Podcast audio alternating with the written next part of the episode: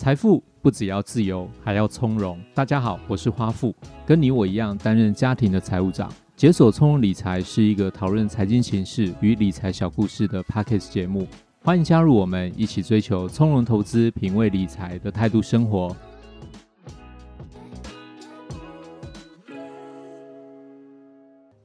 大家好，我是花富，欢迎收听解锁从容理财。我们今天就先介绍鼠哥出场，因为我今天要讲一个有关于花富的故事。哎，花富好，我很有兴趣，我好想听。好，我跟你说，前阵子呢，因为疫情的关系呢，所以小学生都待在家里面线上上课嘛。那我开始多了很多的时间，我也不知道说到底要怎么跟小朋友多做一些排解他的郁闷情绪跟时间。这真的很需要。好，所以有一天呢，我就跟我女儿聊到了有关股票这个东西，什么叫股票，什么叫股东，什么叫股东会这些事情。那我跟她聊完之后呢，有一天当她去休息睡觉之后，我在夜深人静的时候啊，我开始想到一件事，我就觉得说，哎，我好羡慕哦，这么现在的小朋友年纪这么小，就有机会接触到股票这种观念。对啊，我小的时候到十八岁、二十岁，我才知道什么叫理财。真的，因为我们那年代，我们的长辈可能更不懂。可是到我们这一代的时候，像花富你就比较有一些相关的知识，所以你就可以早一点跟你的小孩子算是有点启蒙他了。对，所以我就回想到一个就是很怀旧的题目，就是说，我就想到我当年怎么对于投资理财开始启蒙的。嗯，那我想说，我今天呢就跟大家来分享一下我个人的一个故事。那坦白说呢，我在十八岁之前考上大学的那一年暑假之前，我是完全没有任何投资的观念。那我当时的认定现金流呢，其实就非常的简单，就是来自于爸爸妈妈无止境的爱。哇，有这种有这种现金流真好啊！虽然不多，但是还是一个被动收入嘛。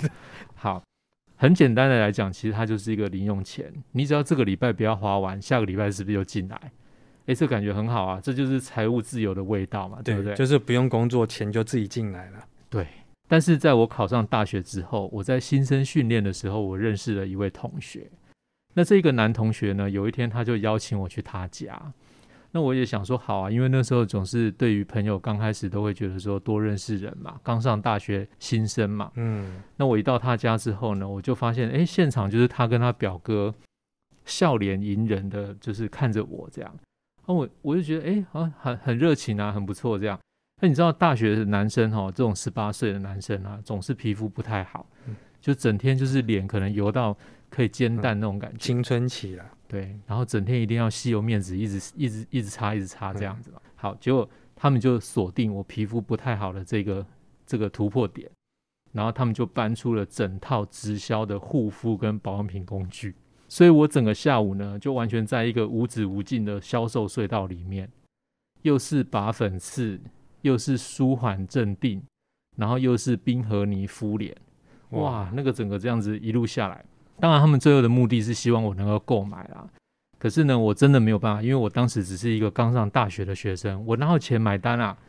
所以我后来就怎么样了？我就跟他说，我尽量的推脱啊，我就说，哎，其实我人生还长啊，我以后有机会会再跟你买啊，这次能不能先放我走这样？结果呢，开玩笑怎么会放过你？对，都上门了。对对对，结果呢？这时候我同学就立刻拿出了信用卡，我记得很清楚，他们家是家具店，他马上就跑去柜台，马上刷了卡，然后这个动作也太熟练了，马上就刷了，然后我记得非常清楚，总金额不到两万块，大概是一万八千多啦。哦，你学生，而且是那个年代还蛮多的哦。对，所以我那时候就发现，还更扯的是，我发现他连那个刷子，还有调冰和你的杯子，都一并算钱进去了，嗯，因为那算耗材。哦，算好，你用过别人就不能用，所以要算进去。哦，哎，有道理，有道理。好，所以于是当天呢，我就就是结完了账之后呢，我也没办法拒绝了嘛。那最后我就从他们家走出来的当下，我手上就提着一包这辈子从来没有用过的护肤保养品，然后我就开始边走在路边，我就开始找着打工的机会。所以你看，鼠哥之前有教过我们，就是理财之前要先理债，对不对？果然，果然，果然就是这样。一当大学生就欠了两万块。对对对，人生从负债开始，对不对？好，那我后来呢，我就在上课之余呢，就找到了一个中油加油站的工作机会，就去打工。那那是一种典型的就是 time is money 的工作啦。好，你有做有钱拿，没做没钱拿嘛。嗯。我印象非常深刻，就是当时有一位缅甸的侨生大哥，他非常的拼命赚钱，只要有人代班，你找他，他都愿意接，甚至在过年，就是那种除夕夜的时候，哦，是不是会加倍？对，两倍薪、三倍薪，对对对，还会包红包哦。对对对，他那个时候全接，还有免费的披萨可以吃，所以他那个时候全接，嗯、而且我记得他几乎是做二十四小时的班。可是我后来听说一件事情，就是听说他累倒了。所以，我后来就让我印象非常深刻，就是说，用时间去换钱，这样做下去，是不是真的会累死？嗯，很辛苦哦。对，所以我就想这件事情，我就觉得说，这样下去真的不行。所以我就开始去书局找一些书来看。当时理财概念的书跟现在其实一样多啦，就包括从总金到个金啊，从会计到口袋记账啊，从股票、基金，甚至到选择权、期货。那当时我真的坦白讲，我没有一本书我真的能够看得懂。因为其实都需要一些入门的门槛，嗯，那这种东西其实很坚硬的时候，我看不下去的时候，其实看前面，我后面真的看不下去。那一直到我后来发现了一本书，这本书叫做《随时买，随便买，不要卖》。我不晓得你有没有印象？当然有印象，那本书在那个年代那时候非常的红，卖的非常红，对对对，对，非常的红。我还记得出版社跟作者是谁，嗯，对。那真正的是一个我的理财启蒙啦，所以从他开始，我有了这个踏脚石之后呢。我就慢慢开始了解更多，那我也开始设定一个目标，就是我想要用买一张股票来当做自己的生日礼物的这个目标，那才有了后来的一切。今天我也想讨论一件事情，就是说，我觉得理财的观念跟这个基本的知识应该跟当年的差异不会太大，但是最大的差异可能在于说，台湾的经济结构已经从开发中进入已开发的状况，而且特别是股票市场越来越成熟，所以当年花富的这种启蒙观念，随时买。随便买，不要卖。现在来看这个观念还对不对呢？我自己本身也很想知道这个答案。而且目前的这个市场环境，是不是还能够像过去一样的心态来面对？你花点时间来跟我们谈一下，就是不同时光下的投资观念，是不是有需要做一些更新或者是一些调整的看法呢？没有问题。花富其实刚刚没有讲得很清楚啦，因为他刚刚有说他买了一张股票送给自己啊。那我不知道说大家知不知道他是买哪一张？其实我知道，因为我有聊过，他买的是一九九八年的一张台积电。那这部分我们大概请他好好补充一下，因为其实台积电那时候的股价也不算便宜，而且在那个年代，那你花富还是个学生打工族。花富，你那时候怎么会想到要买台积电呢？其实我那个时候真的就是因为受这本书的影响。那书就叫我说随便买啊，我就随便买啊，没有啦。那听听起来应该不是随便买。好啦，其实是因为我看完这本书之后呢，我就决定要用股票当做我的第一个理财工具。股票为什么会选择它当做第一个理财工具？原因是因为它比较容易。那它包括开户或者是交割什么，其实我只要去银行跟证券商办一办就好了。那这也是大家最容易接触的一个理财投资工具嘛。那至于要选什么股票标的？其实我讲真的，我当时我也不懂。那我当时呢，就是因为已经燃起了这个很想投资的企图心，所以我就一路去钻研产业的报道。当时有很多的产业正在蓬勃发展，可是到目前为止，很多产业其实也已经在在科技演进的过程中，慢慢的被淘汰了。嗯，对不对？比如说很简单，我举一个我们当初看得到的光碟片哦。光碟片现在也没有了嘛？对对对对，那当时有很多是有限的技术，现在提升到无线技术，很多的技术都变多了。好，那回过头来我讲，那那时候其实我就一路钻研有关于产业的报道啦，像是《天下杂志》一千大、《工商时报》有出《世纪报》等等，我就拿来看。那我就发现一件事情，就是说。台积电它背后有很庞大的官方资金跟基金在支持它，那加上那个时候我开始对电子科技产业开始似懂非懂，所以我只有一个想法，就是说电子上游中的上上游，它应该很不错吧？如果别人好的话，是不是都一直往上游，要需要去买东西嘛？其实有一点概念，就像是塑化股里面，大家就会认定是台塑嘛。嗯，所以我当时的想法就是这样，所以我就选定了台积电。来当做我第一档股票的目标。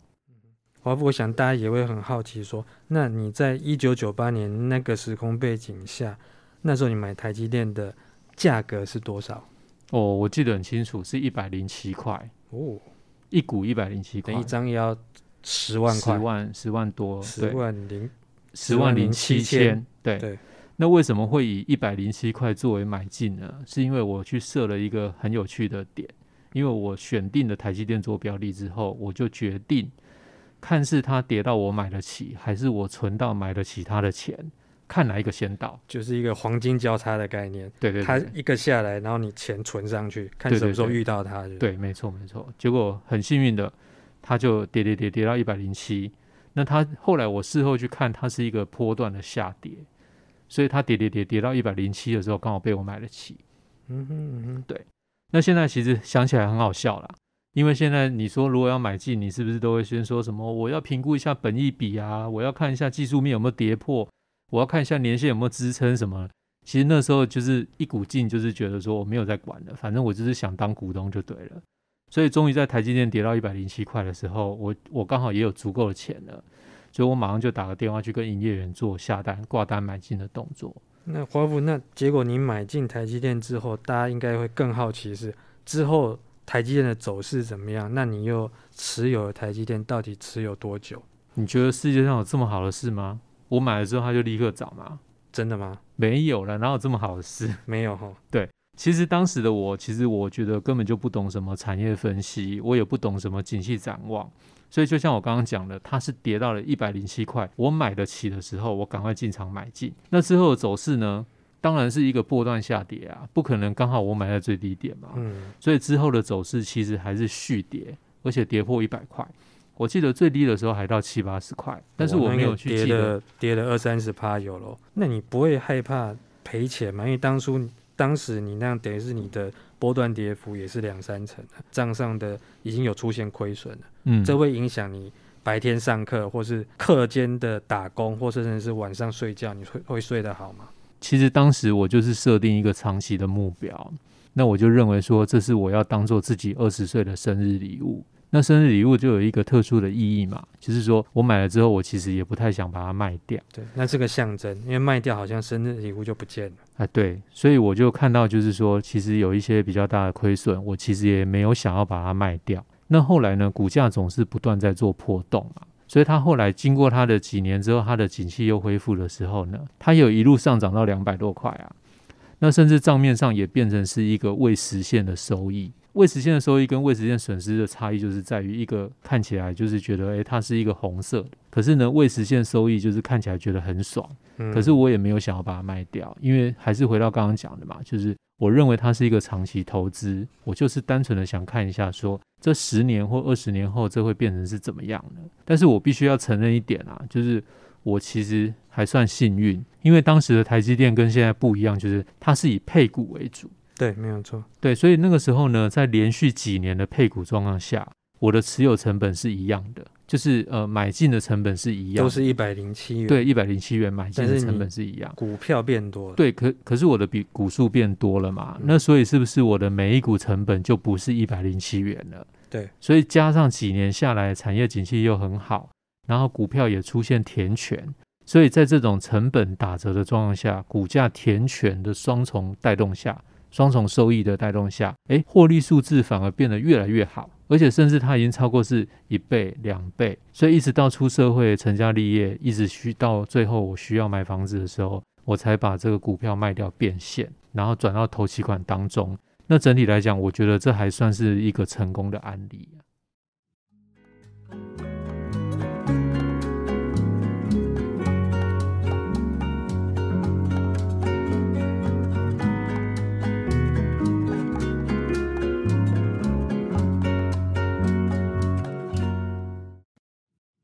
好，接下来我想请鼠哥分析分析一下，以他法人的观点跟角度，听完了我的投资经验之后，有没有什么想法或建议？那可以跟我说明一下，或者是可以给现在正在点燃投资魂的一些听众朋友，有没有一些建议跟想法？我觉得花富他这一趴，你这一趴投资成功，我觉得有有两个关键，可以分这两个部分来看。我觉得第一个关键是。你有选定你的投资目标了？那其实投资目标这件事情，其实我们在前面的好几集里面，其实一直都有重复提到这件事情，就是代表说，我们投资设定一个目标真的是很重要。因为你一旦设定好，你知道自己的投资目标，你就比较不会因为市场比较短期的波动，那你会产生一些情绪化反应。那大家不要觉得说你情绪化反应是很不好意思、很可耻的事情，因为这就是很正常的人性反应，每个人都会啊，花富也会，我也会。但是你只要你设定的目标至少是中长期的话，你自然而然就会像花富一样，你面对市场波动，你可以说是心如止水啦。对，那也有可能是脚麻不能动，可是也没关系，反正你就是已经下定决心了嘛。反正重点是我没动嘛。对，而且因为那对你来说你。不缺这个钱，而是对你来说是一个有象征性意义的东西，因为你就是它是你的生日礼物，那你想要把它放长，看它能能成长到一个什么样的程度，那可那可能是你持股十年甚至是更久里面的其中的一段时间可能有波动而已嘛。但我们是至少你中长期的胜负的话，其实长期来看的话，其实那展望是好的，而且你最重要是说你有这个耐心，那一直可以抱得住、留得住的股票。那一直达到你这个成功目标，所以这个是第一个部分，是我觉得成你设设定一个投资目标是很重要，这是第一点。那第二个关键呢，我觉得我觉得要称赞一下花富是，其实你的运气还算不错了。对，我也觉得真的是运气。对，因为我们在股票市场都有蛮久这个经验，我们看过太多的上市贵公司，就是营运其实是上上下下，那当然就是股价在股海里面，当然就是浮浮沉沉嘛。那我们也知道说，很多沉下去之后就不会浮起来了，所以其中股票有点惨。那其实很多投资人听到你，可能也会觉得很心酸，因为可能也许你手上就曾经抱过类似这样股票。所以我要说，花父很幸运，是因为你选到的是台积电，那代表说你本身一定有做一些功课，而且你也是刚好去踏到这个踩到这个科技产业景气的这个大循环。对啊，虽然中间有经过网络泡沫。那甚至还有金融海啸，对，可是其实它的恢复其实都非常的快了。那即便是说我们最近这几年的，从二零一九年底开始的整个疫情一直到现在，那你看台积电它的龙头地位还是非常的稳固嘛。所以我必须坦白说，就是其实你挑个股一定会有风险。那你花富你比较机运不错的话，就是说你挑到是一家好公司，那你才有这一趴的这个好成绩。我必须说，就是我还有一个想法跟各位投资朋友分享，就是如果花富你当初你不是选个股的话，那你选的是比较呃区域市场，或者是直接一个某个地方的大盘指数好了，那你这么长期的时间下来的话，其实表现也都会很好，而且你选一个比较大区域，就好像持有一篮子股票那种概念的话，其实你比较容易去避掉你选股的风险，所以我们。回过头来，就花夫一开始很关心一个问题，就是他当初看的那本书，随时买，随便买，不要卖。过去是很风行的一种策略嘛，因为当初那个书非常的红。那过去看起来很棒的投资策略，现在看，那它到底还适不适合？在现在二零二二年的这个新的时空背景下的话，那我的答案的话是，如果你是。设定一个比较中长期投资目标的话，我觉得这还是一个很不错的一个投资策略。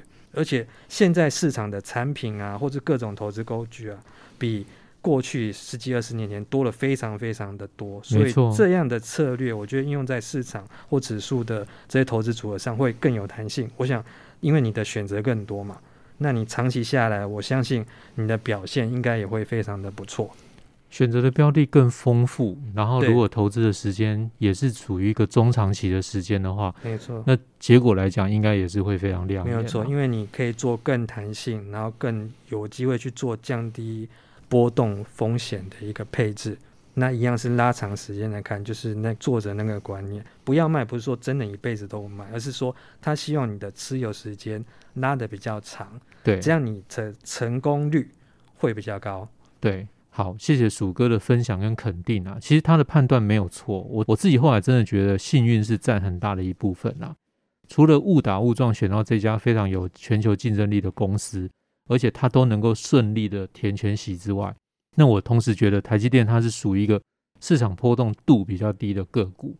那它涨跌的震荡，其实坦白讲也没有到一个令人非常不安的程度，对不对？大家一般都会拿它来做一个龙头指标嘛。对。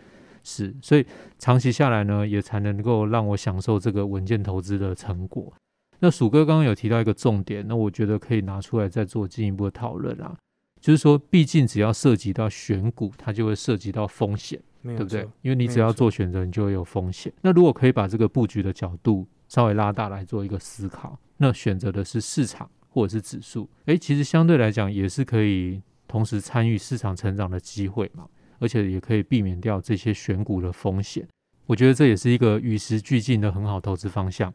那现在的投资呢，又跟过去更不同了。像鼠哥刚刚讲的，就是说灵活度很高了。那过去花富要下单的时候，还要打电话跟营业员下单，对不对？那时候鼠哥应该有经验嘛，还要打电话，然后营业员可能电话拿起来，他还没跟你讲话，他还在上一通电话，还在跟右边的电话讲话，这样是。那现在呢，其实很方便，用手机就可以操作。可见的科技呢，不停地运用在一些投资上面。大数据理财也成为现在可以看得到的投资流行新趋势，而智能投资呢，它就是要克服你选股的风险，而且它就是本身就是一个可以提供长期参与市场的优秀工具。那以前呢，你买进个股的时候，其实像我要看运气。那现在如果是用智能投资的话，它投资的时程一样可以像我一样拉到十年或甚至十五年之久。那在这么长的时间之内呢，现在的系统还可以做到二十四小时帮你做一个监控投资组合的这种呃即时监控的机制，而且当它出现变化的时候，它会像秘书一样的提供你调整的建议。那系统也会依照你不同的年纪跟风险承受度，提供出一个不同的股债配置比率，然后让投资人也可以更容易的可以维持一些投资组合。整体来讲，也会让你的长期投资更加的安心啊。等于就是说，有人不停的帮你盯住这些投资组合的变化。好，那今天最后就谢谢鼠哥跟各位投资朋友听我分享了我之前的投资经验。那我其实很想感谢当初卖我护肤保养品的这一位同学啊。虽然当时涉世未深，哎，觉得好像有一点被骗了。可是其实现在转念一想，好像如果没有他当初这样子逼我背债务的话。可能也不会有成就今天花富这一趴的投资成果吧，对不对？逼你走出舒适圈啊！哦，逼我走舒适圈，哈哈哈。那相信大家今天听完这个故事之后呢，应该更能够了解随时买、随便买、不要卖这种长期投资策略的精神跟意义所在啦。那我也希望大家都能够得到丰硕的投资成效。那我们今天节目就先到这边喽，我是花富，这里是解锁充理财，我们下次见喽，拜拜。